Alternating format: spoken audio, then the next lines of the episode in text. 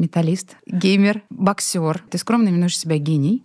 Он мне дал в долг 10 миллионов, и я сделал стартап. Ну, что-то мне подсказывает, что это временно. Надо читать бизнес-литературу, это плохо. Ну, скажи мне, пожалуйста, ты же сейчас защитил все свои права. Я не знаю. В России баня — это двигатель прогресса. Скорее должны ходить в баню с мэром, чем изучать ценообразование, да? Это дорогое удовольствие. Своровал, кстати, своровал. Так все и происходит, я тебе страшную тайну скажу. Как я нанимаю людей? Для меня правило, как бы, это, чтобы человек мне внешне был симпатичен. Это звучит страшно. Вот это я все понял, все, сейчас я разбогатею, пойду и побегу делать. Россия или за граница? Ну, не обязательно в психушку ложиться, как бы, да? Кто самый дорогой человек для тебя? Ой, наверное, я.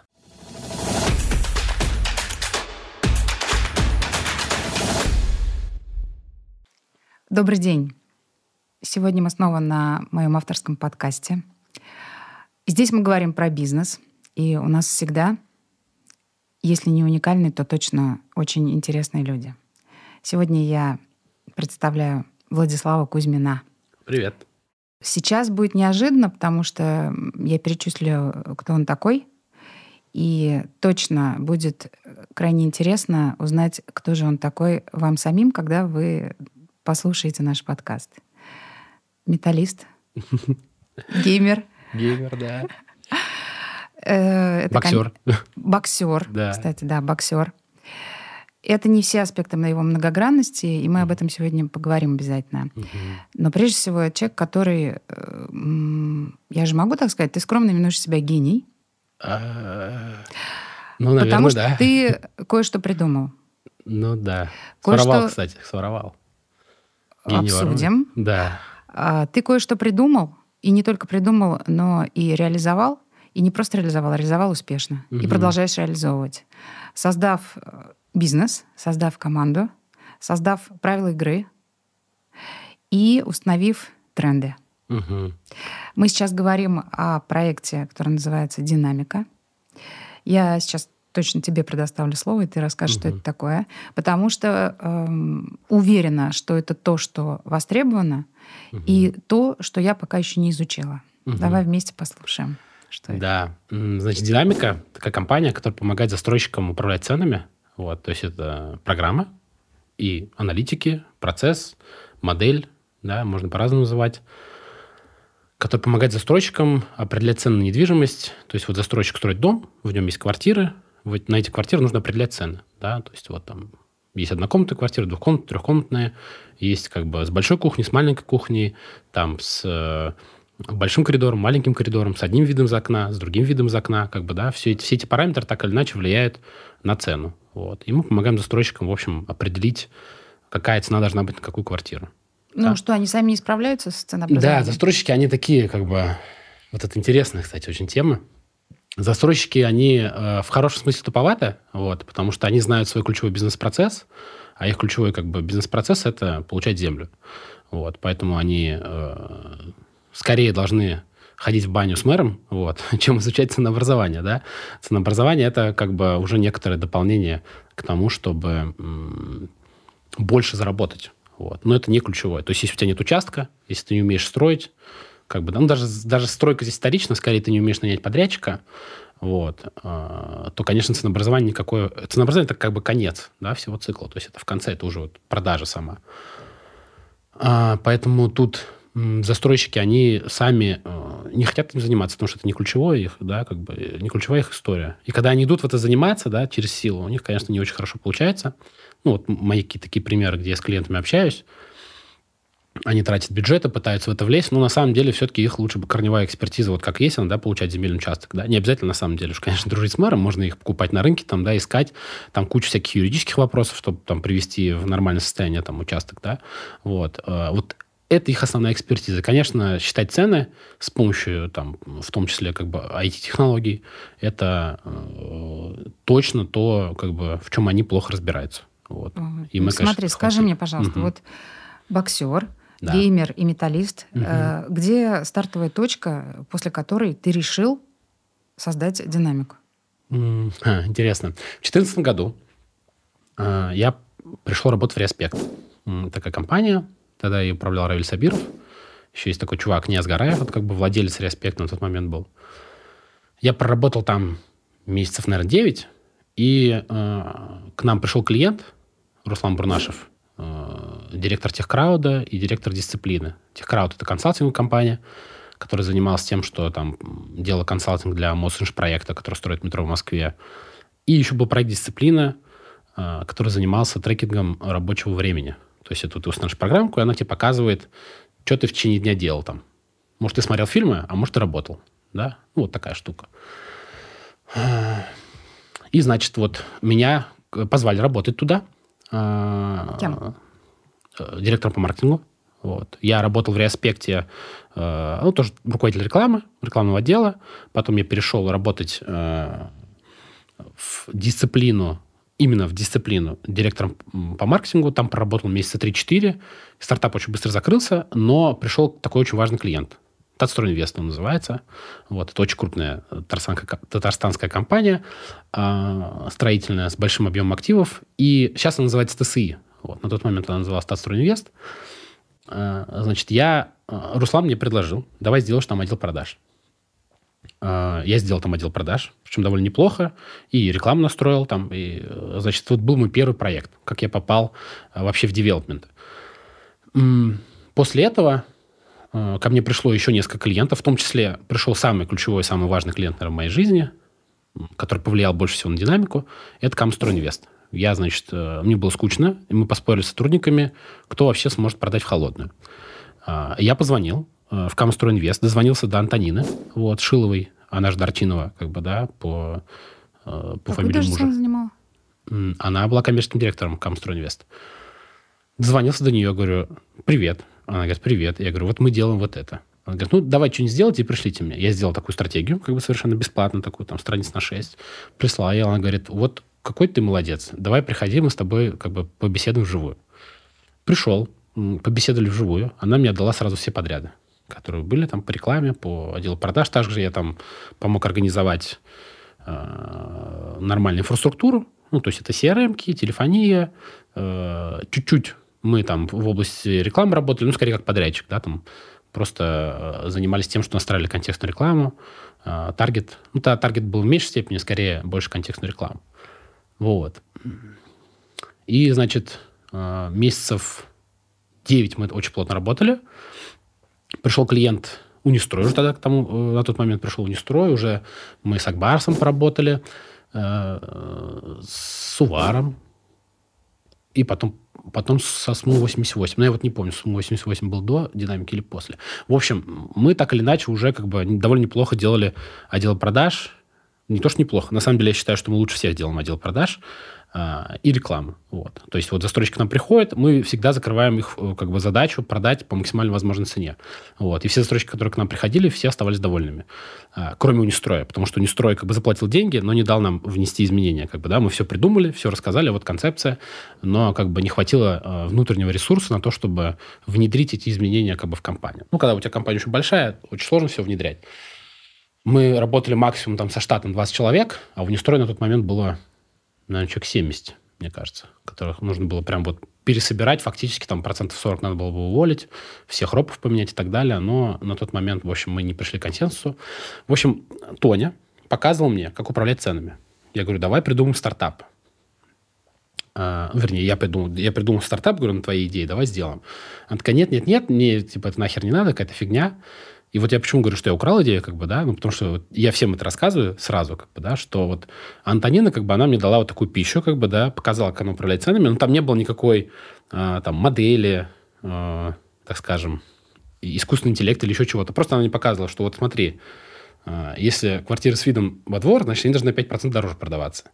А если они на дорогу, то значит на 5% дешевле. Ну, какая-то вот очень-очень простая как бы схема была. Я думаю, ну вот прикольно, а застройщики даже этого не делают и теряют как бы там сотни миллионов. А, и, значит, я пошел тогда к своему клиенту, ДСК компания, сейчас это Трансюжстрой, показал это одному из учредителей, он мне дал в долг 10 миллионов, и я сделал стартап. Вот динамика, и мы поработали со всеми крупными застройщиками. У нас больше 100 клиентов, то есть мы прошли там 30% рынка. Всего на рынке я считаю, как бы, что где-то 1000 застройщиков, из них себе могут позволить как бы динамику там 300 компаний. Из них там Это 100... дорогое удовольствие? очень дорогое удовольствие, но оно окупается там, там 50-100 раз. Вот. Ага. В чем гениальность этого проекта? В чем гениальность этого проекта? А, в том, что очень простыми усилиями достигается очень большой результат. То есть э, внедряется на образование, а, ну, ты там даже платишь, например, там, не знаю, за дом ты платишь там, 3-5 миллионов в год, да, к примеру. А, приходит наш аналитик, берет нашу программу, смотрит твое ценообразование и очень быстро находит те квартиры, которые ты недооценил, и квартиры, которые ты переоценил.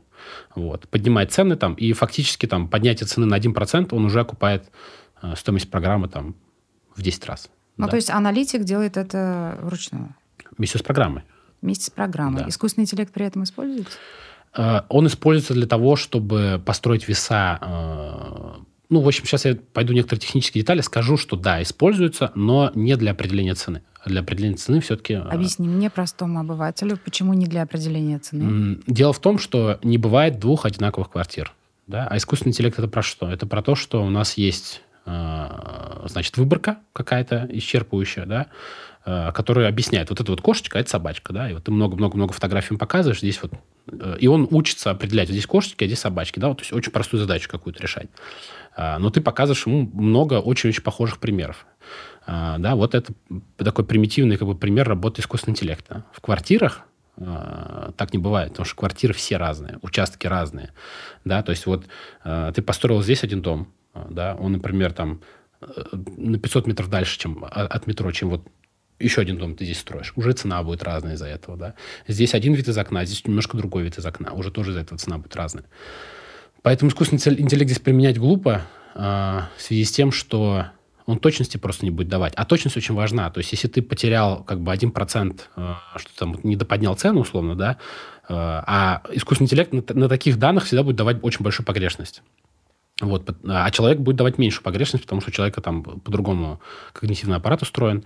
Вот, он э, может быстро, как бы не посмотрев большую выборку, быстро принять решение, даже там основываясь, там 3-4 брони посмотрел, ага, там, вот однокомнатная квартира, очень быстро выкупается. Пойду-ка я подниму цену. Для искусственного интеллекта надо будет не 3-4 брони, там, а 15, 20, 30. И, соответственно, мы как бы уже должны будем продать там часть каких-то квартир, чтобы понять, что здесь нужно повышать цену. Поэтому мы искусственный интеллект не используем в этой части. Просто он дает очень большую погрешность, и мы теряем в деньгах. Мы застройщику даем добавленную стоимость э, максимальную, какую возможно. Поэтому мы используем аналитик. Аналитик быстрее видит тенденцию и точнее определяет цену. Ну, что-то мне подсказывает, что это временно, что аналитика работает быстрее, что как будто бы это вопрос времени. Угу. И э, если мы вернемся к этому разговору, дай бог, через какое-то количество месяцев, лет, не угу. знаю, что как будто бы это уже будет вчерашний день. Может быть. Э, я не спешу, потому что застройщики как бы они еще медленнее меня. То есть, да, важно же, мне кажется, что в бизнесе вот ты придумал какую-то модель, она работает, она дает добавленную стоимость. А, мы все равно сильнее всех на рынке и самые крупные, э, и у нас самый лучший как бы итоговый результат, потому что кто-то мучается с искусственным интеллектом, внедряет, как бы и теряет для клиента, там, не знаю, сотни миллионов рублей. Я себе такое позволять не хочу, как бы, потому что это сразу плохой кейс и я лучше перестрахуюсь, как бы. То есть в конечном итоге я, может быть, теряю маржинальности немного, у меня все равно очень хорошая маржинальность, а, но зато я даю максимальный результат, я уверен в этом. Более того, а, чем хороший аналитик, он всегда может объяснить свое решение. Вот. А искусственный интеллект очень плохо объясняет свои решения. И, конечно, самое сложное ценообразование – это не придумать цену и назначить ее, а объяснить ЛПРам, почему такая цена должна быть. И аналитика делает это лучше, быстрее, потому что часто у нас вот э, очень много потерь из-за того, что застройщик очень долго согласовывает цены. Если еще здесь искусственный интеллект будет э, давать цены, то, конечно, это как бы еще дополнительная когнитивная нагрузка для нашего клиента, а он и так как бы довольно туповат, вот, поэтому я так про клиентов говорю, но мило, как бы, да, они вот в чем-то очень хороши, а в чем-то слабы, и мы как бы понимаем их вот эти вот потребности, что им нужно очень простое исчерпывающее объяснение, поэтому есть аналитик, и он совсем такие вот базовые вещи объясняет, экономически, как так, эластичность рынка, вот знаете, цена влияет на спрос, и вот мы выставив цену там 75 тысяч рублей за квадратный метр, мы получаем 15 э, квартир вот факт продаж в виде 15 квартир в месяц. Это соответствует нашему плану. Вот это очень такие простые вещи он объясняет клиенту. Клиент такой смотрит, да, я понял, согласовываю. Как бы, да. А искусственный интеллект, он, конечно, как бы вот этого э, как бы интерфейса не даст. Да, когда ты можешь спросить, а почему вот здесь вот две планировки такие, вот здесь цена такая, а здесь вот три другие планировки, они почему-то дешевле.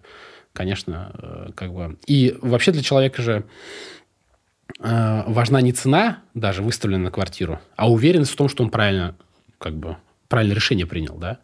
Вот. И ничто так не, как бы, не подкрепляет уверенность, как э, хороший э, экспертный как бы, аналитик, классный, молодой, свежий, как бы, да, вот, э, незашоренный, гибкий в каком-то смысле. Вот а не программа, как, куда ты залил данные, она чуть-чуть дала тебе, как бы, да, и очень ограниченный, как бы, контекст у тебя для понимания, правильно это вообще неправильно.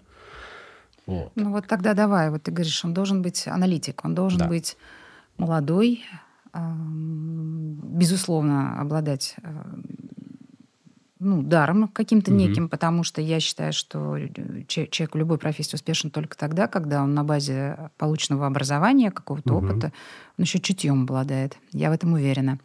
Ну вот э, расскажи мне, пожалуйста, про людей. Каким образом ты команду свою формируешь? Вообще, что на сегодняшний день представляет себя динамика с точки зрения людей? Мы постоянно плаваем в размере от 25, от 25 до 30 человек вот туда-сюда, mm-hmm. как бы, да, вот. А, почему? Потому что у нас периодически как бы приходят аналитики, они очень быстро вырастают и уходят работать застройщику или уходят работать куда-то в другую тему. Застройщики переманивают, наверное.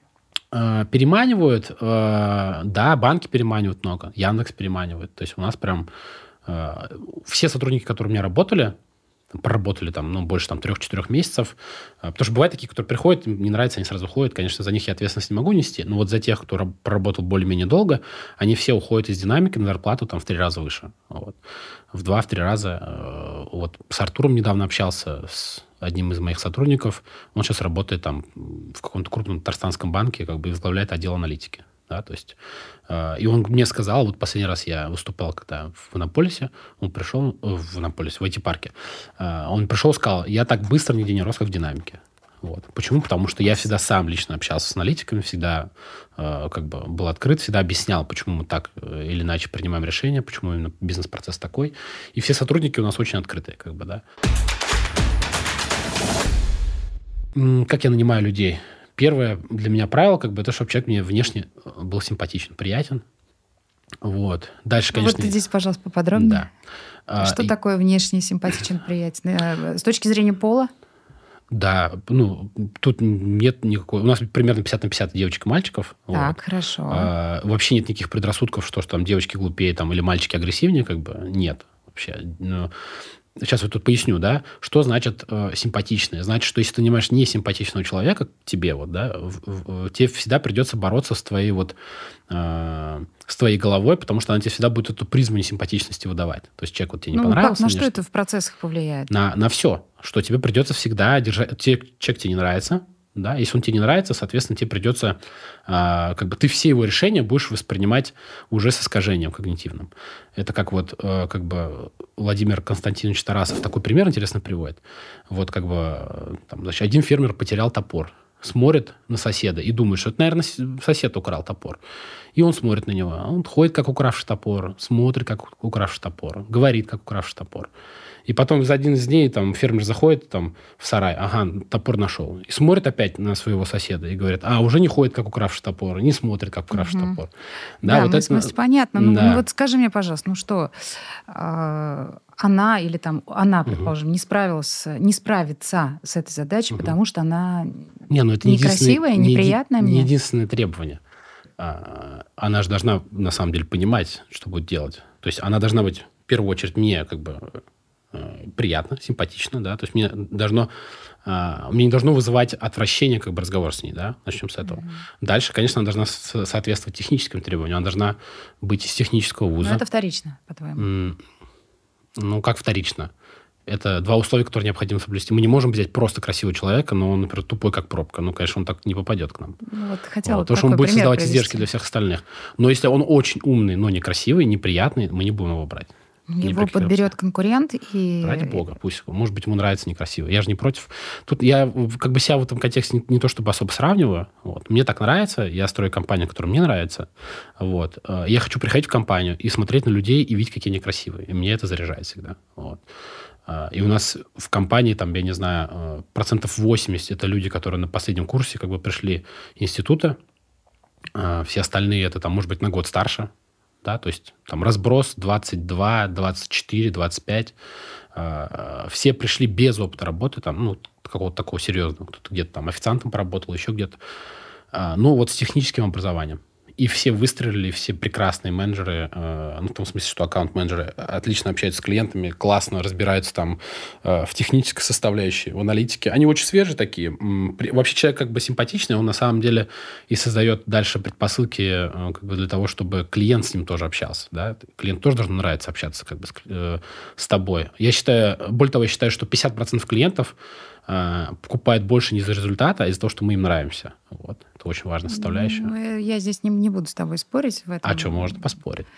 Не буду, потому да. что я по своей деятельности, угу. по предоставлению юридических услуг, понимаю прекрасно, что вопрос вот этот вот восприятие, нравится или не нравится, а, он, он угу. является предпосылкой для того, чтобы в дальнейшем какой-то диалог состоялся или нет. Угу. То есть это такой базис начальный. Но это, мне кажется, везде работает. Ну, везде работает, но не стоит это недооценивать. Как бы некоторые люди там, как бы, они вот включают какую-то историю с инклюзивностью, там, мы будем брать всех, как бы, нам нужны, важны только технические навыки. Нет, на самом деле. Ну, то есть, мне кажется, что это вообще ошибка. Вот. Ты должен очень четко понимать, кого ты хочешь нанимать. И с точки зрения, как бы, эмпатии тоже. Вот. А то все ее код засовывают там, ну, эмпатия не так важна. А люди-то все решения принимают всегда эмоционально. Даже вот ты любое управленческое решение принимаешь, ты всегда принимаешь эмоционально. Вот я на девочек не кричу в компании, потому что они все симпатичны. Мне как-то мне так стыдно на них кричать. А на мальчиков ору, э, как бы, да, чуть побольше. Э, ну, в смысле, не ору, как бы, ну, бывает, что я ору, конечно. Вот. Э, и как-то вот э, я чувствую, что на самом деле вот эта эмпатия, она играет роль в моих управленческих решениях в том числе. То есть, если вот мне человек как бы э, меньше нравится, то, конечно, я могу с большей агрессией как бы или какое-то неправильное решение вообще принять, да, то есть, э, которое потом повлияет как-то очень странно. То есть э, я к нему могу относиться хуже, чем ко всем остальным. Это будет неправильно. Зачем так? Лучше я буду брать тех людей, которым я, где я ко всем буду относиться одинаково, потому что мне все они очень сильно нравятся. Почему я должен брать людей, которые мне не нравятся? Я буду все время как бы на этого человека вот э, как-то презрительно смотреть, мне кажется, да, и принимать какие-то неправильные решения. А он лучше пусть пойдет туда, где вот он нравится на самом деле. Вот этот человек, э, мне он, например, не симпатичен, но вот другой компании а, а, он классный, например, да, он понравится там кому-то и там будет работать. Я хочу тебе сказать, что ты, наверное, первый человек, от которого я прямо слышу вот эту, вот, этот, вот эту установку, что человек мне должен прежде всего внешне нравиться. Да. И э, в целом, по опыту моего взаимодействия с бизнесменами, и в частности, вот мы здесь часто обсуждаем этот аспект э, вот этого найма, первого, угу. первого контакта с человеком, с потенциальным сотрудником, я никогда не слышала о том, что это может быть критерием. А, слышала вариант гендерный, но угу. вот, вот это вот внешнее просто восприятие, конечно, впервые. И, и, и либо ты просто говоришь единственную правду. Это может быть. А мне кажется, все люди, может быть, просто они этот момент как бы на самом деле упускают, но, но надо понимать, как устроен мозг, вот мне кажется, да, что люди принимают решения где-то очень глубоко, а потом мозг это все обосновывает. Вот. И когда мы человека нанимаем на работу, э, там, ну, если ты более-менее нормальный человек, ты всегда, конечно, нанимаешь, потому что он вот почему-то тебе понравился, почему-то, да. Может, он очень складно говорит, может, он приятно пахнет, может быть, он симпатичный, а может быть, сразу все эти вещи совпали. Вот человек вошел в комнату, да, я уже, в принципе, на собеседовании обычно понимаю. Вот человек вошел в комнату. Я, а ты я, лично проводишь собеседование? Да, я очень много проводил. Э, сейчас уже в меньшей степени, но раньше я очень много проводил собеседований. Вот. И в какой-то момент, когда мы там собрали костяк там из там, первые семь человек в компании, уже культура сложилась, и они все, конечно, нанимали уже там симпатичных, приятных людей. Вот. Ну, ты задаешь да. рельсы, да. А скажи мне, пожалуйста, как динамика локационно находится? То есть это только Российская Федерация или это ведь можно... Вот, в моем представлении можно был, двигаться дальше? У нас был клиент из э, Казахстана, BI Group, очень крупный застройщик. Ну, крупнейший застройщик, на самом деле, в Казахстане. Э, пару раз приходили другие ребята поменьше из Казахстана. Ну, в основном, да, мы пока работаем в России. А почему? Ну, потому что пока перерабатываем этот рынок. Наверное, мы пойдем, скорее всего, чуть попозже, куда-то подальше. У нас ну, сейчас вот такой, смотри, был... рынок угу. Дубая, например. Бесконечное э, да, вот это... строительство, бесконечное. Угу. То есть там конца да. края нет. Почему это ты не смотришь в этот регион? А, дурацкий регион с точки зрения ценообразования. Почему? Потому что как там устроен как бы рынок, да? А вот ты застройщик, Э, себестоимость земли нулевая вообще. То есть те, кто строит, это обычно как бы там, родственники мира, да, вот. Э, и они, конечно, получают землю за ноль. А самый как бы основной расход вообще в строительстве, даже не в строительстве, а в девелопменте. Земля. Первая часть это земля, вторая часть это э, строительно-монтажная работа, так называемая, да, то есть непосредственно вот капитальные инвестиции в строительство, вот. Вот эти две части.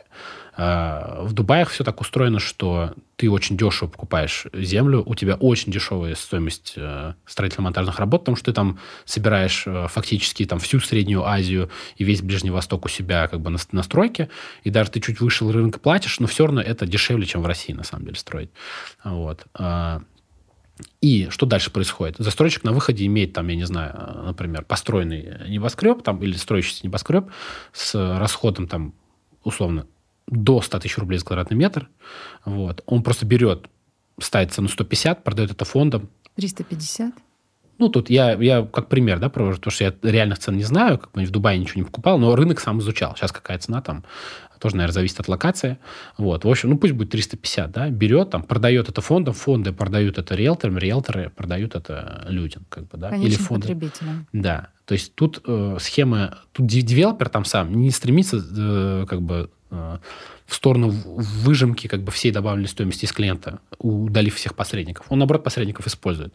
А в России схема другая. В России, конечно, застройщик хочет как бы... Э, и вообще, я считаю, что это правильно, на самом деле. Посредник здесь не нужен в виде риэлтора.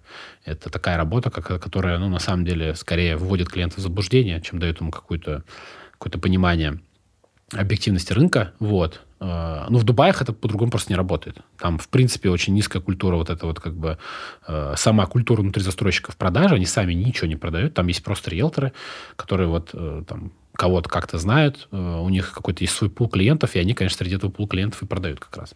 Вот. Поэтому куда там динамику встроить, как бы мы тоже ну, думали. То есть, по сути, ты говоришь о том, что специфика этого рынка недвижимости, или точнее застройки Дубая, угу. она не дает места да, для внедрения подобного решения? Да, мы... Э, тут дело в том, что динам... у динамики очень ограниченный э, круг лиц, которые ее могут купить, в принципе, в компании, я имею в виду. То есть нас не покупает топ-менеджер, нас не покупает даже генеральный директор, редко очень покупает генеральный директор, нас покупает собственник, потому что мы даем добавленную стоимость собственнику. Это э, как бы он борется за прибыль.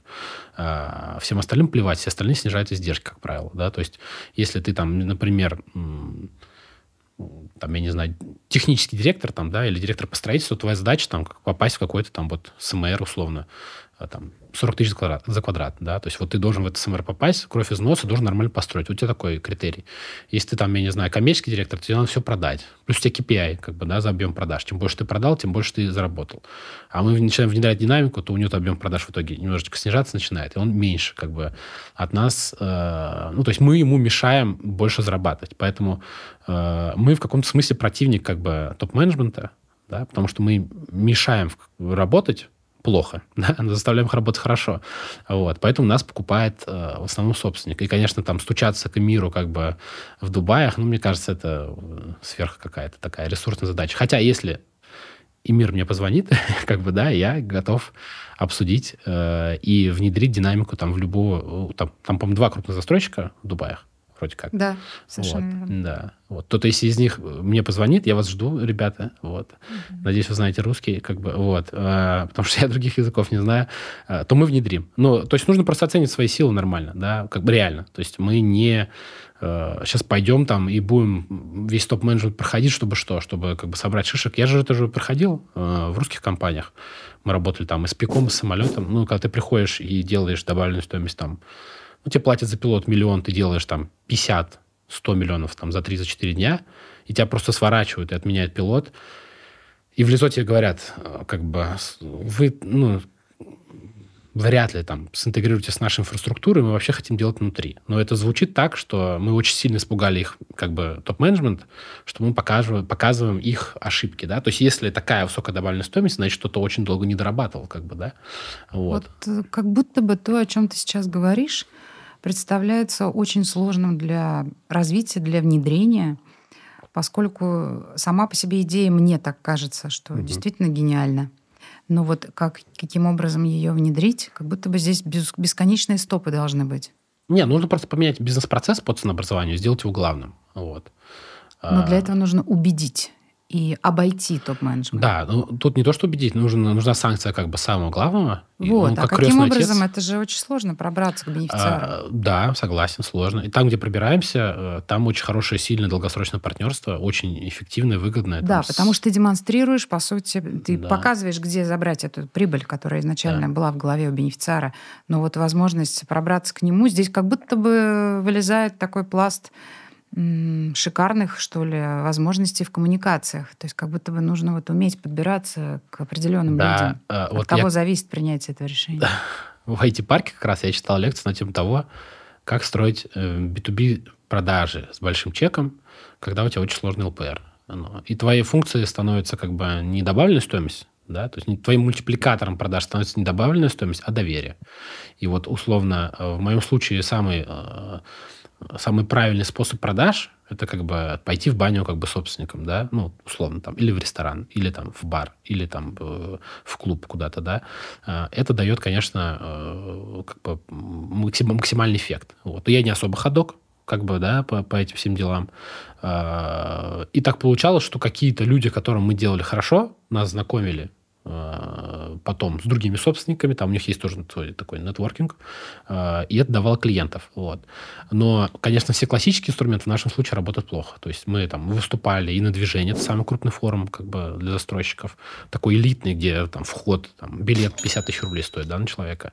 Э, такая очень закрытая обща- э, площадка. Мы выступали и на АМА конференции, как бы, да, вот, причем с утра, то есть нам давали там самое лучшее время, вот, еще там, я не знаю, наверное, там, семь каких-то там тоже крупных форумов. Самых, в общем, мы выступали везде. И практически это никогда не давало никакого особого эффекта. Вот. И в какой-то момент мы поняли, что вот есть как бы два источника. Это Сбер, который к нам пришел в один момент и начал поставлять клиентов. И личные какие-то вот мои знакомства, какие-то инициативы, вот, которые тоже дают. Да, это в каком-то смысле это не очень хороший бизнес для масштабирования классического. Э, Но я здесь вижу, что на самом деле вот я свою какую-то харизму могу использовать, да, могу убеждать людей, потому что у застройщиков есть проблема одна очень большая, у владельцев компании. Им особо некому довериться, вот, если честно. Их, конечно, окружает... Это бенефициара, бенефициара любого, не только у застройщика. Да. Но у застройщиков еще больше проблема, потому что обычно застройщиками становятся люди без, э, без профиля, как правило. Да? То есть, когда, например, вот ты юрист, да, и ты, конечно, там завтра тебе дай какую-нибудь большую юридическую компанию, тебе там полгода, чтобы разобраться, но у тебя уже есть некоторое фундаментальное представление о том, как вообще юридические услуги оказываются и что должно быть, и ты быстро довольно разберешься. А застройщиками да, становится вот ты, там, друг мэра, к да, построй здесь там школу, и ты построил, а потом у тебя там еще какой-то участок построил, начал строить. То есть ты фактически как бы можешь, можешь не иметь никакого технического представления о том, как вообще все это работает. Да, и тебе, конечно, сложнее всего. На остальных рынках это невозможно. То есть ты не можешь прийти, там, я не знаю, на рынок IT и не понимать ничего как бы в разработке, да, А, и не понимать ничего в том, как устроено там создание идеи, как бы, как устроено там э, создание продукта. То есть в любом случае должен э, какое-то представление иметь.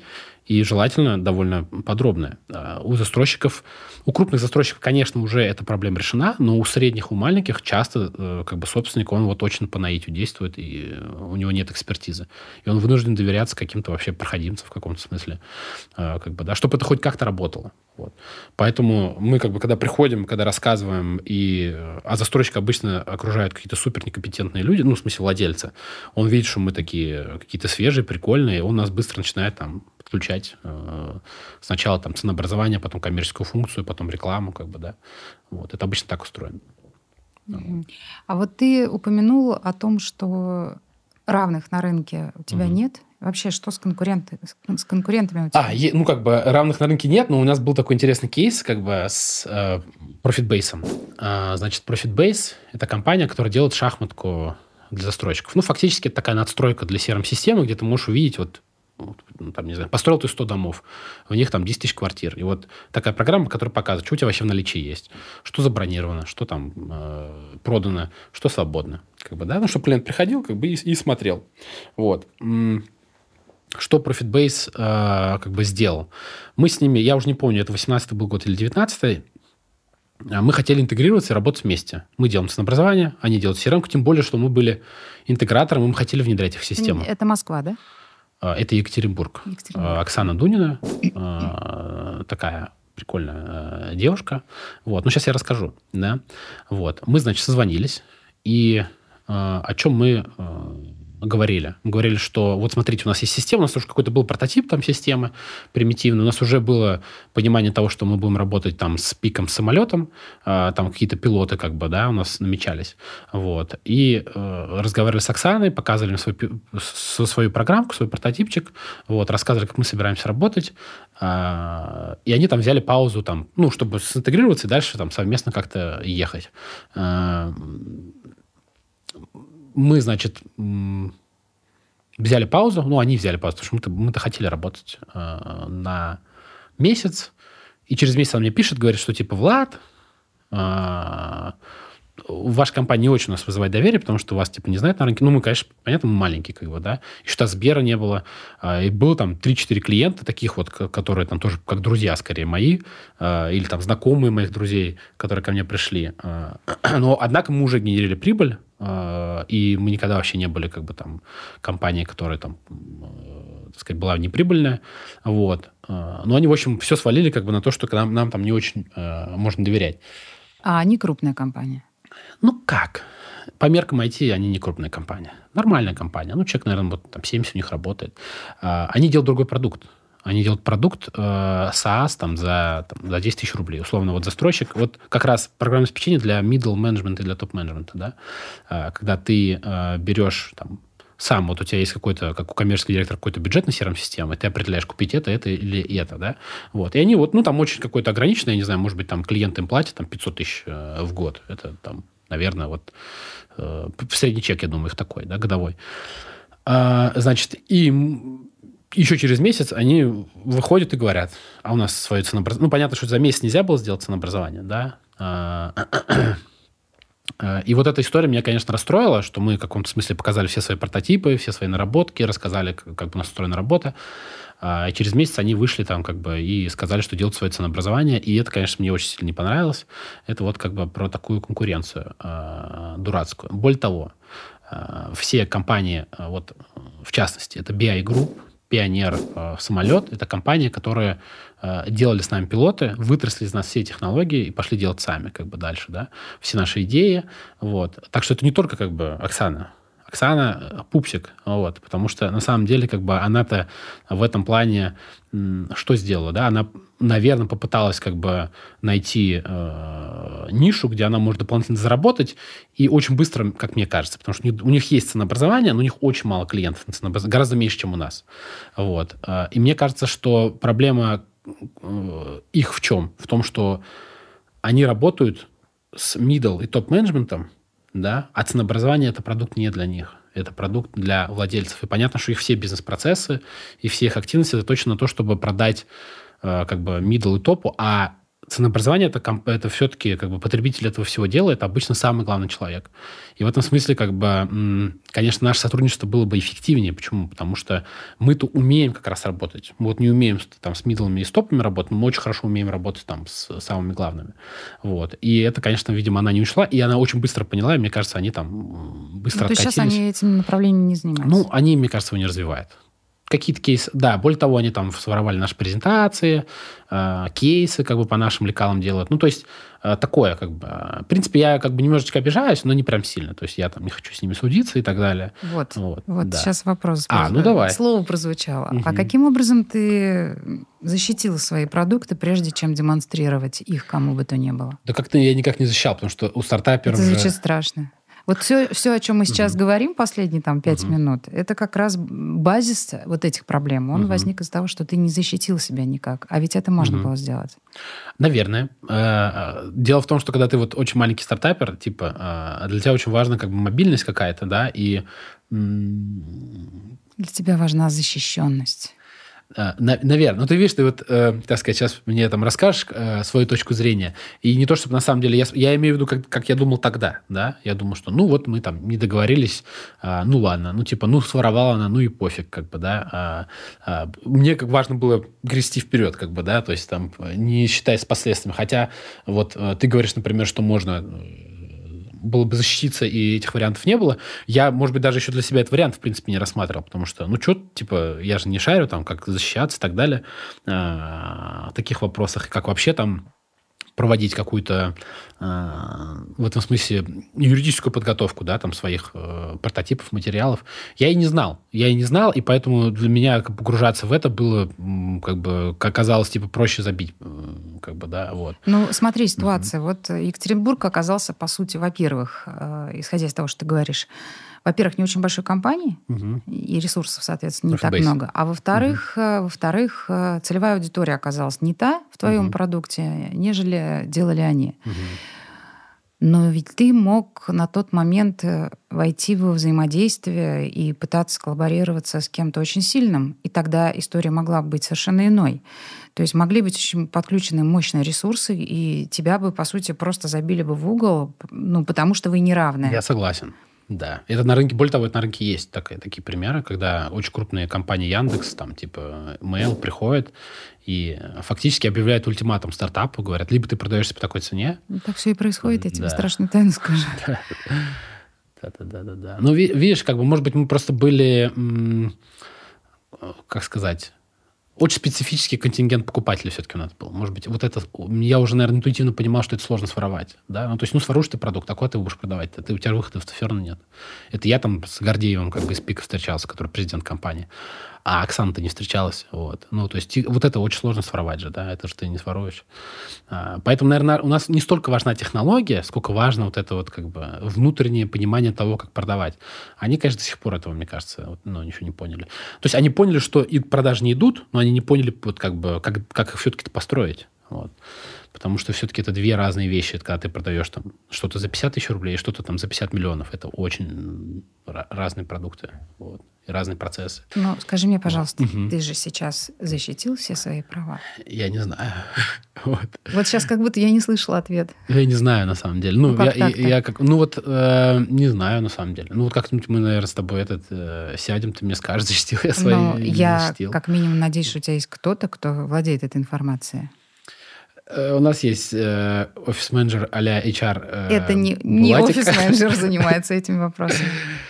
Да, ну, на самом деле нет, наверное. То есть, ну, я не, если не знаю, значит, нет, потому что... Э, а, Товарный знак защищен? Знак защищен. А, э, есть регистрация... В, Код в Роспатенте. Да, да, тоже Продукты есть. ВМ. Продукты ВМ, российский реестр российского программного э, вся фигня вот это, да, там все вот это есть, как бы, да. Ну вот, я имею в виду какой-то набор минимума, который нужен для поступления, для того, чтобы быть э, в Сбере, он есть, вот. Ну, ну потому что иначе крутит. Сбер бы не покупал то, на что не зарегистрированы права. Mm-hmm. По сути, у тебя нет этого объекта, ты его не можешь продать. Поэтому да. здесь очевидно, конечно, что при вхождении в взаимодействие с каким-то серьезным партнером ты должен быть защищен. Но mm-hmm. это только одна история. А вторая история — это прямо сейчас начать ставить вопрос о том, что из тех продуктов, которые принадлежат тебе на законном основании, и у тебя есть свидетельства Роспатентовские mm-hmm. о том, что тебе это принадлежит, а что из этого не должно быть использовано иными лицами, и ты угу. должен понимать, что ты сейчас вправе защищать свои, свои интересы. А это вот как технически выглядит? Потому что я же как бы здесь вот в этой части не особо-то разбираюсь. Ну, как минимум, вот. анализ а, того, что на сегодняшний день использовано конкурентами или просто не конкурентами, а какими-то компаниями, которые частично, возможно, воспользовались, воспользовались твоими идеями. Угу. Нужно трезво оценить, действительно ли это твои идеи, и Самое главное, есть ли возможность доказать, что это было взято у тебя, а не придумано собственными силами у них, их специалистами. Угу. Ну и уже потом оценивать судебные перспективы. Ну, да, это да, видишь, это сразу вот... тебе скажу, что вот эта вся история защиты интеллектуальных прав, она угу. очень сложная. И у нас в стране не очень, на самом деле, пока с точки зрения правоприменения, с точки зрения рассмотрения дел в судах, мы не можем пока говорить, что это очень сложившаяся практика. Угу. Потому что мало наработок, потому что мало кто защищает свои права в старте. Угу. Потому что мало кто беспокоится уже в процессе развития о том, а не использует ли кто-то иной твои, твои угу. решения. Ну и все это вот, э, собственно, на сегодняшний день пока дает такую картину. Да, но как бы мне даже сложно на самом деле как-то оценить, вот, что вообще происходит. А, я просто точно знаю, что... Тут видишь, какая штука? Все-таки помимо как бы юриспруденции существует, видимо, еще какая-то такая кармическая история, да, которая частично выравнивает. Э, ну, то есть там э, в чем прикол? Все застройщики, все, что пытались там своровать, условно, что они сделали? Они родили только себе издержки, как бы, да, то есть они пошли там, вытащили наши идеи, но идеи же тоже некоторые, как бы, ну, в каком-то смысле карго-культ без, как бы, технического фундамента того, как это должно на самом деле быть устроено, то есть там, что вот, там, нужно строить эластичность или что нужно в, в там, сегмент квартир выделять и так далее, вот эту идею ты можешь взять, но ты не факт, что ты ее правильно применишь, и что в правильном контексте вообще найдешь даже применение ей, на самом деле, да, вот этой идеи. А, они все там взяли, конечно, дружно. У них у всех там, я думаю, что бюджеты там, а, у всяких пиков там под, там, под миллиард, как бы, да, на айтишников, на инженеров. Айтишник, дурацкое слово. И, на инженеров, как бы, да. Вот. А, и что, как бы, и нет у них ценообразования, на самом деле, нормально. Ни у кого ни у кого нет нормального ценообразования. То есть есть какое-то ценообразование, которое работает. Мы все цены на рынке мониторим, потому что это публичная информация, и мы видим, что у них дикие перекосы вообще. То есть они теряют, там, я не знаю, сотни миллионов рублей там, в месяц. Вот, ну, ладно. Вот. Ну, надеюсь, до Гордеева как бы это дойдет, потому что, опять же, я и лично, опять же, говорю, да, встречался, и э, мы писали письмо потом, после встречи, как бы, да, но вот реакции никакой не было, к сожалению. Ну, вот я не то, что прям, как бы, ни, ни, ни друг, ни друг в баню с ним не ходил, а вот надо, наверное, было в баню сходить, на самом деле, может, было бы все по-другому. В России баня вот. – это двигатель прогресса. Вообще, сто процентов. Не стоит это недооценивать, на самом деле, да. Многие предприниматели, особенно маленькие, инженеры, вот, которые делают какие-то стартапы, они не понимают на самом деле, что насколько очень, насколько важно доверие, да, при, при продаже. Вот. И ты можешь делать продукт с колоссальной добавленной стоимостью, но у тебя его никто не будет покупать, если тебе не доверяет. Вот. Она может, я не знаю, просто там, э, там миллиарды приносить, но ну, это вот можно, я говорю, взять пример на рынке, там, э, вернее, не на рынке, на улицу выйти, как бы взять с собой кейс с деньгами, начать раздавать его, и какое-то количество людей не будет брать деньги потому что они тебе не доверяют. Ты просто даешь деньги там безвозмездно, да, и я уверен, что там процентов 50 они будут, не, не надо, что вы мне даете, мне не надо, как бы, да. И это вот как выглядят предприниматели, которые как бы вместо того, чтобы доверие создавать, как бы ценностью дают, они вот этот вот ходят, раздают деньги, деньги, да, а люди шарахаются от этого, да, им очень страшно, на самом деле. Э, вот когда им просто кто-то подходит и просто так дает деньги, да, это для них даже выглядит как обман какой-то. Вот. Конечно, все ждут подвоха. Да, вот. Поэтому мы, конечно, вот мы хоть и даем очень большую добавленную стоимость, но про это никогда не разговариваем с клиентом напрямую, потому что лучше с клиентом поговорить о чем-то как бы там приятном, о, о, о том, куда ты съездил там или какой вот э, марка воды вкусная. Вот. вот это вот на самом деле лучше всего работает. Да, когда ты просто с ним как-то дружишь, общаешься. Вот. Вот. Ну, ты понимаешь, что это исключительно наша специфика российская. Если в Европе или в Соединенных Штатах Америки кому-то сказать, что mm вопрос решается в бане, Угу. Ну, просто даже непонятно будет. Честно говоря, в Америке это примерно так работает. Так ну, просто, там может быть гольф или... Да. Вот если посмотреть, э, как выглядят основатели Y Combinator, как бы, да, это самый большой акселератор в мире, который там все крупные стартапы, э, ну, не все, но большая часть крупных стартапов так или иначе прошла через этот акселератор, и э, если ты в этом акселераторе, значит, у тебя там вероятность, что ты выстрелишь, очень высокая, да, там больше 50%. И все они, ну, типа, да, в основном они тусуются, играют в гольф, как бы, да, там, э, э, ходят в бары, общаются, как бы, между собой. Ну, то есть нетворкинг в любом случае, он может быть не такой вульгарный, как у нас, в том смысле, что это баня прям обязательно, там, да, э, там, алкоголь, там, женщины, да, то есть, ну, это не так просто происходит. Там это умеют, как бы, делать более как-то, ну, другая культура просто. У нас такая культура, у них другая культура. Вот. Но все равно все B2B, сложные B2B продукты там продаются также. Вот, например, да, э, я там сам знаю человека, который продает там около э, CRM-продукт, который тоже, вот, скажем так, маркетплейсам помогает считать э, ценообразование. И, и, и как он продавал? У него был друг, который привел его там к, э, там, к вице-президенту Амазона, вот, сказал, вот там, Михаил, он очень замечательный человек, доверяй ему, да. Михаилу начали доверять. Это вице-президент э, из-за доверия, как бы из-за того, что к нему привел, э, привели человека, как бы начал доверять ему тоже и дал ему возможность поработать. Вот. То есть, если бы этого элемента доверия не было, и был бы просто интро без доверия, вот, этот, вот, вот этот элемент, когда тебя приводят, называется интро, как бы, да, вот, на, э, так сказать, инженерном языке, ну, в смысле, на стартаперском, стартаперском языке.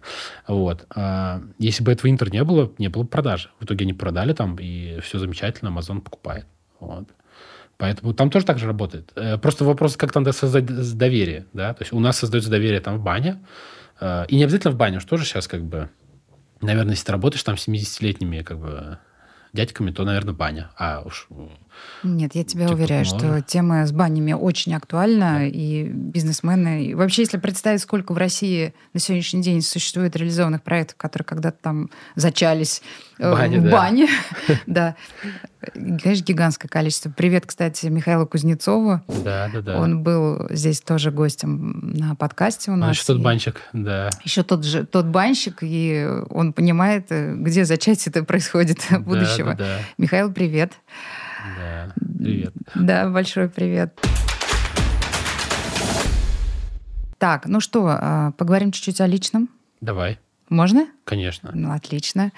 Расскажи мне, пожалуйста, вот я затравку такую вначале сделала угу. про то, что ты боксер. Да. Про то, что ты металлист, да. геймер. Ну-ка да. немножко нам раскрой эту информацию. А, ну что, тут вот а, как бы в плане а, бокса, ну просто я вот очень длительное время и в основном как бы активно я в армии начал прям заниматься боксом, да, и на протяжении всей жизни так или иначе как бы я там хожу на бокс, э, боксирую, вот. А, это такое как бы скорее тоже выплеск вот этой вот избыточной энергии, потому что я человек на самом деле очень энергичный, а, если я энергию не выплескаю, как бы она начинает копиться и в такую агрессию превращается, немножко токсичную, неприятную. Но это, я думаю, что свойство всех вот людей, которые что-то хотят в мире изменить, они вот, конечно, очень э, такие энергичные, им надо куда-то энергию как бы эту девать, если вот э, не всегда получается в бизнесе просто э, реализовать.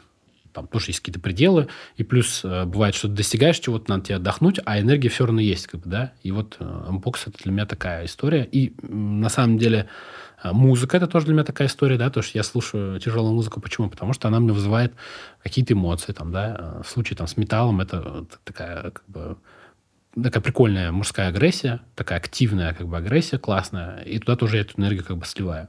Вот. А, и игры тоже, на самом деле, потому что я-то играю в основном либо в соревновательные игры, либо военные какие-то. А, ну, военные еще мне помогают, как бы, то есть я играю стратегии, как бы, э, такие сложные, как Hearts of Iron, если тут, наверное, не знаю, будут, разберутся зрители в этом или нет, но, в общем, это такая, очень такая, как сказать, вот и шахматы, да, а, а это где-то раз в сто сложнее, потому что там гораздо больше пар- параметров.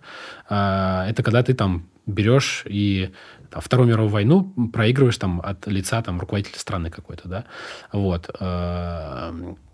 И учишься тоже держать большой как бы контекст в голове различных решений, которые ты принял до, которые повлияют на, на что-то после, как бы, да, и вот этих решений там тысячи, и ты должен их все учитывать, они между собой как-то взаимосвязаны. Вот я тоже такие игры люблю, э, которые вот расширяют как бы емкость э, моего мозга, да, то есть чтобы я в голове мог удерживать много различных решений параметров и связывать их между собой. Вот. И плюс я уже сказал, что играю в соревновательные какие-то дисциплины, типа доты, например, на самом деле, тоже мне очень нравится. Там я вот, например, кричу иногда. Сейчас вот э, уже сложнее с этим, потому что если ты много кричишь, тебе запрещают, запрещают как бы говорить в чат. Вот. Э, но я ругаюсь, я тоже сбрасываю. Там, ну, кто-то, например, с кем-то ты играешь, он взял, совершил ошибку, ты можешь на него наорать как бы в игре. Но это нормально, то есть там это нормально, что ты кричишь, как бы, вот. Э, это тоже дает выход вот этой моей избыточной, на самом деле, какой-то агрессии. Вот. Потому что я человек такой, как бы, да. То есть вот если я не сейчас я сижу такой спокойно тут говорю, вот. Но если во мне это будет долго копиться, как бы, да, то это вот будет принимать какие-то странные, неприятные формы. Вот. Я это все понимаю, и поэтому у меня вот есть такой способ как бы компенсации. Вот.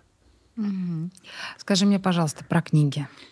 Про книги? Да. Давай. Но... Про Лавкрафта? Что, что тебе интересно, что ты читаешь? А, я мало читаю, очень мало читаю. Я в основном слушаю. А, и, наверное, любимый... Это частый формат, о котором здесь наши гости говорят. Да, да. Мои любимые это Стругацкие. Мне очень нравятся Стругацкие. Mm-hmm.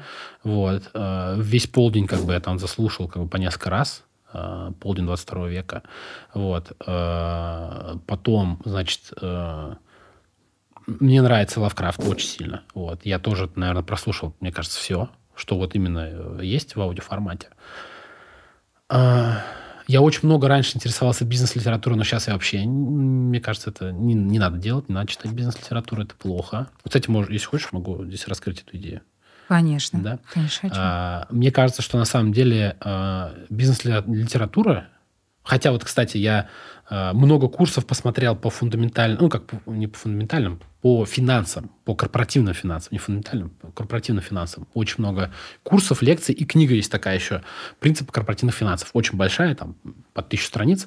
Мне Руслан Бурнашев ее давал, как раз, с которой я работал. А, вот она прикольная, но она очень сложная, она такая фу, фу, не прикладная, скорее, опять же, да, больше вот э, про то вообще, как это, в принципе, устроено. Вот. Ну, в целом, бизнес-контент устроен так, что там очень много технических каких-то э, решений, инструментальных. И э, чему предприниматель быстро приучается? Он приучается к тому, что на любой его вопрос где-то во внешней среде есть ответ. Вот. А, и он очень быстро исчерпывает как бы лимит этих ответов и дорастает до какого-то уровня, там, я не знаю, до какого-то уровня дохода, до какого-то уровня компании.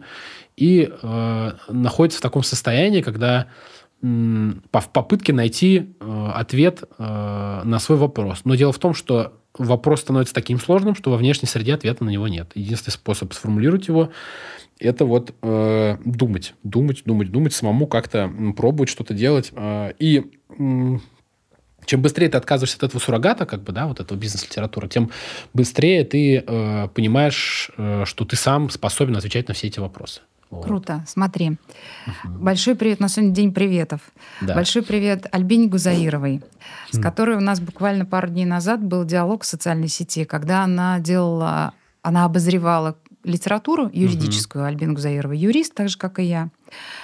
И она рассказывала о том, сколько новых книг она купила, и что ей, ну, она как бы с восторгом говорит о том, что ей сейчас все это предстоит прочитать. И я ей отметила, что я вот, например, может быть, это mm сюрприз, но я не читаю специальную юридическую литературу. mm Надо различать, что законы, которые публикует Российская Федерация, обязательны к применению на нашей территории. Это не юридическая литература, то есть мы понимаем, угу. да? А вот а все, что связано с применением, запуск, при, э, запуском юриспруденции угу. внутрь, в процессы, по сути, это бизнес юридической литературы. Я ее не читаю.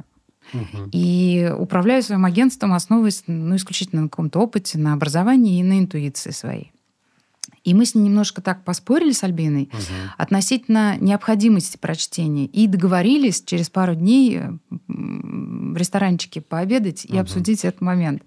И тут как раз э, получается, что то, о чем ты сейчас сказал, это ровно то, что есть в моей голове. Угу. И вообще я очень сильно уверена в том, что большое прочтение, изучение вот этой специальной, как ты сказал, суррогатной литературы, угу. она формирует у человека нежелание самому думать. Да, сто процентов. То есть он как будто бы ждет штамп, скрипт какой-то, кто-то уже что-то подумал, написал, издательство издал, издало эту, эту литературу, эту книгу, и как будто бы сейчас, сейчас, сейчас я вот эту шпаргалку открою. Да, действительно какая-то спорная ситуация. Угу. Я ее открою и наложу на свою ситуацию.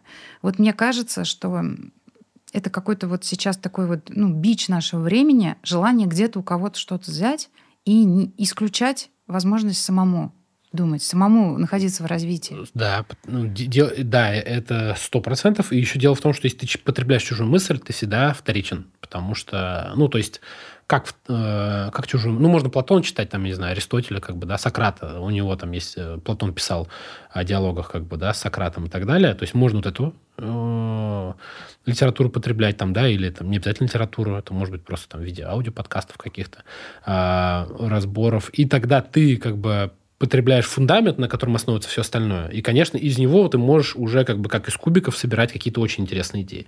Но когда ты э, потребляешь э, мало того, что как бы информацию очень техническую и очень как бы вторичную, потому что это вот, там, условно, не знаю, какой, какую-то идею придумал Сократ, и там 500 миллионов человек как бы еще переработали ее и превратили уже там настолько это пережеванный как бы фарш кем-то, да, что ты из него, э, ну, даже, даже суть не можешь выйти, ты просто там, не знаю, делай раз, два, три, да, а почему раз, два, три, может быть, три, два раз, вот, да, может быть, два, два, два, там, да, то есть mm-hmm. вот причину э, решения вот этого конкретного технического ты никогда не поймешь. Вот. И очень важно понимать причины, потому что, мне кажется, предприниматель человек, который вообще э, очень хорошо должен понимать, что ему нужно делать, что не нужно делать. Вот. А когда ты потребляешь технический контент, ты как вообще можешь? Мне кажется, никак не можешь вот, понять это. То есть ты в каком-то моменте... Еще у нас мозг, он такой, как бы охреневший.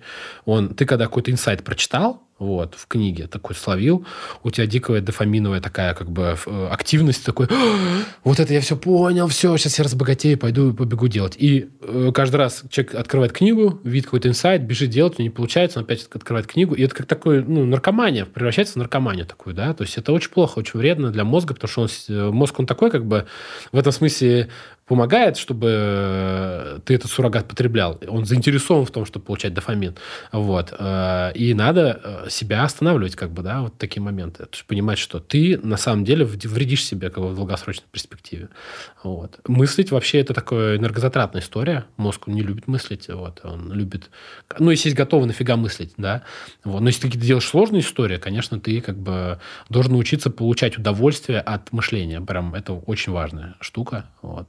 Чем быстрее ты научишься получать удовольствие от того, что ты рассуждаешь, о чем ты думаешь, разговариваешь. На самом деле, самый простой способ размышления – это с кем-то говорить. Вот, да?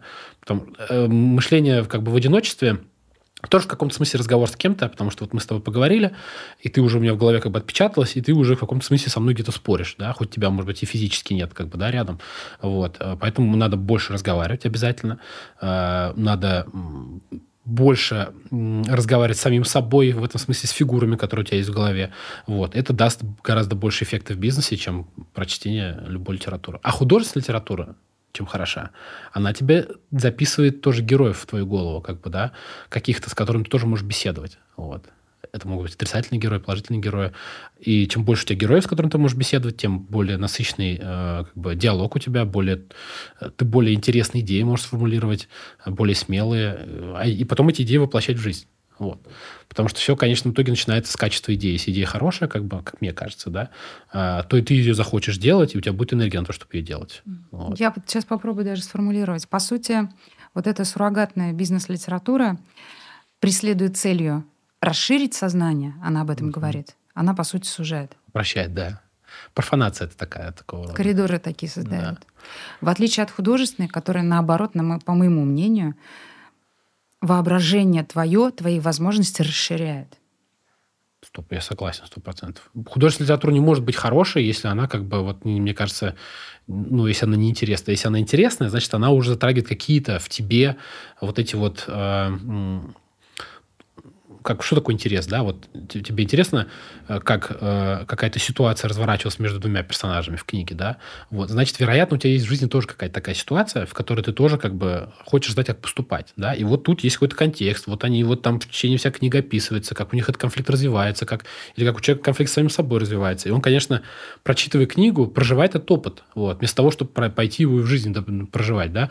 Можно там э, как бы как Раскольников как бы проживать этот опыт, ну зачем, типа, не надо, вот можно прочитать книгу, как бы, и быстро все понять, к чему, да, там, или Чехов мне нравится, да, палат номер 6, вот, э, ну, не обязательно в психушку ложиться, как бы, да, ну, то есть, э, и с ума сходить. Вот, вот ты прочитай, и вот пойми, как, что бывает с такими людьми, которые, как бы, там, сомневаются, там, да, не уверены.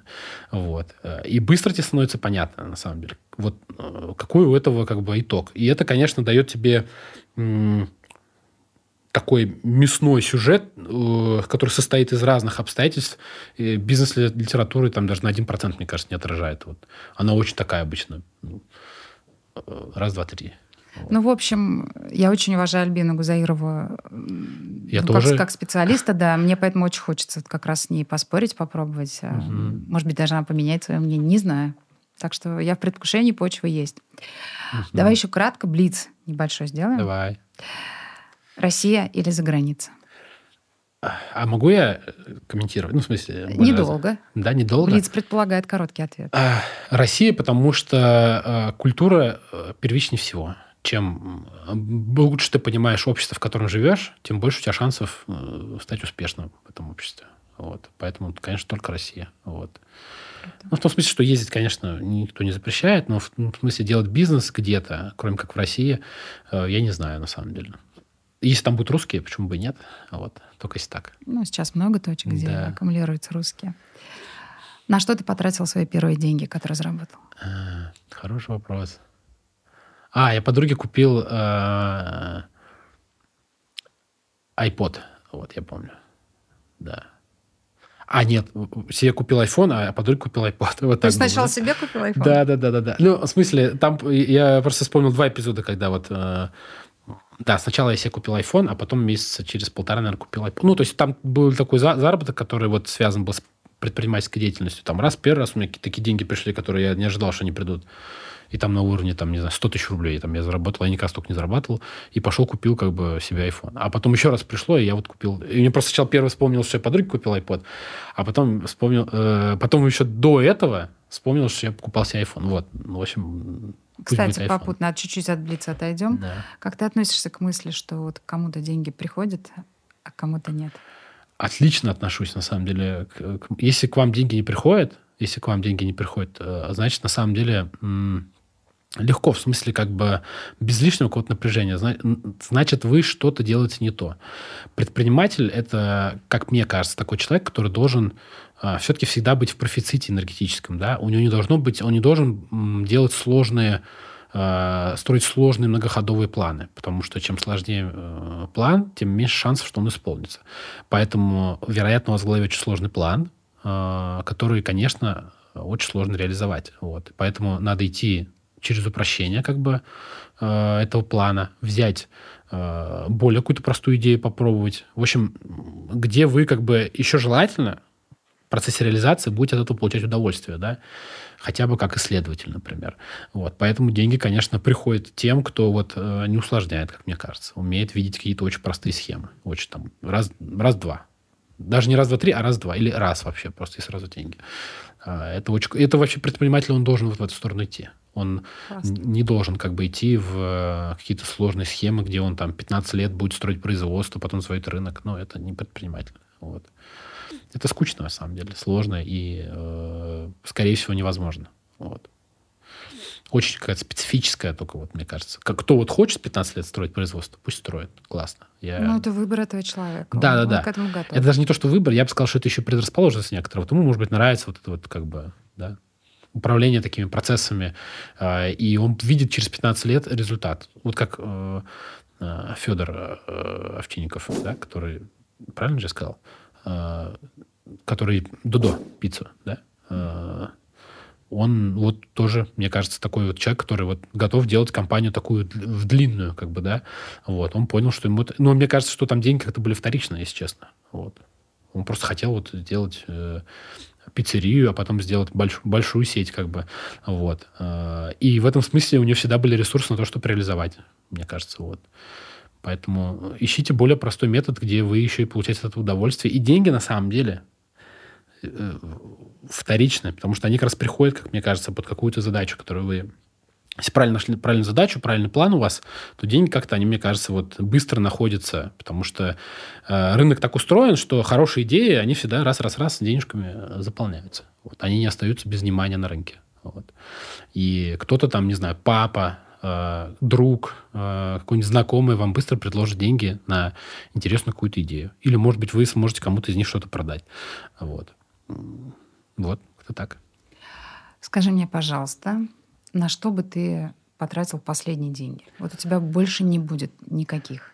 А, ну, я бы собрал бы друзей, и мы бы нормально бы потусовались. Вот. А, да, наверное, на самом деле. Как-то я бы на, на какой-то отдых с друзьями потратил, потому что я на это, мне кажется, существенное количество денег трачу. Прям не знаю, процентов 40, может быть. Вот. Я люблю собирать друзей, мы любим тусоваться прям так. Причем это как-то не какие-то там шикарные, хотя бывает и шикарная история, но э, в основном это куда-то поездки какие-то совместные, да, вот, на какие-то горнолыжные курорты, там, или мы вот недавно, когда э, был концерт рок-группы, да, метал-группы, мы сняли вот в Корсуне там самый большой номер, там нажрались, как бы. ну вот, они нажрались, а я это не пью. Вот, но мне вот весело с ними. То есть я потратил на это деньги. Вот. Последний вопрос. Да. Кто самый дорогой человек для тебя? Ой, наверное, я, на самом деле, сам для себя самый дорогой. И так можно ответить нет? Можно ответить как угодно, это твой ответ. Э, ну, в смысле, как бы, может, там подразумевается, что какой-то... Наверное, я для себя самый дорогой человек. Мне кажется, это нормальная какая-то история, что... Ну, у меня, видишь, пока нет детей, у меня есть жена, но я потерял обручальное кольцо три дня назад, вот, пока катался на коньках. Вот. Э, но я, я восстановлю. Вот. Э, во вторник пойду сделаю вот, копию. В общем, э, мне кажется, это очень здоровая какая-то позиция, когда ты ставишь себя может быть, у меня сейчас такой, конечно, еще период, вот, что ты ставишь себя э, выше остальных, вот, и, ну, в том смысле, что с точки зрения интересов. Поэтому самый дорогой человек э, для себя – это я сам, на самом деле, вот. И э, как бы если мои интересы не будут преследоваться, то мне вообще непонятно, зачем мне это жить, как бы, да. Вот. Пока так. Вот посмотрим, как будет дальше. Мне сейчас обязательно нужно передать еще один привет. Давай. Алсу Саетовой, которая тоже была гостем здесь на подкасте. И это прекрасный специалист, специалист в пиар-отрасли. Алсу, большое спасибо за Владислава. Да, Алсу, спасибо тебе большое за Елену. вот. А тебе большое спасибо, что ты провел это время сейчас здесь, за откровенность, за классные мысли. И порой даже очень удивительное для меня. То, что ты говорил, иногда удивляло. Классно. Да. Спасибо. Я, мне кажется, так и должно быть, на самом деле. Контент должен быть удивительным, он должен впечатлять. Вот. Да, спасибо, что позвала. На самом деле было очень приятно. Вот. А, очень нравится мне с тобой разговаривать. Это прям Это взаимно. Круто. Да, да, да. Спасибо. Да, спасибо. Всего хорошего. Благодарю.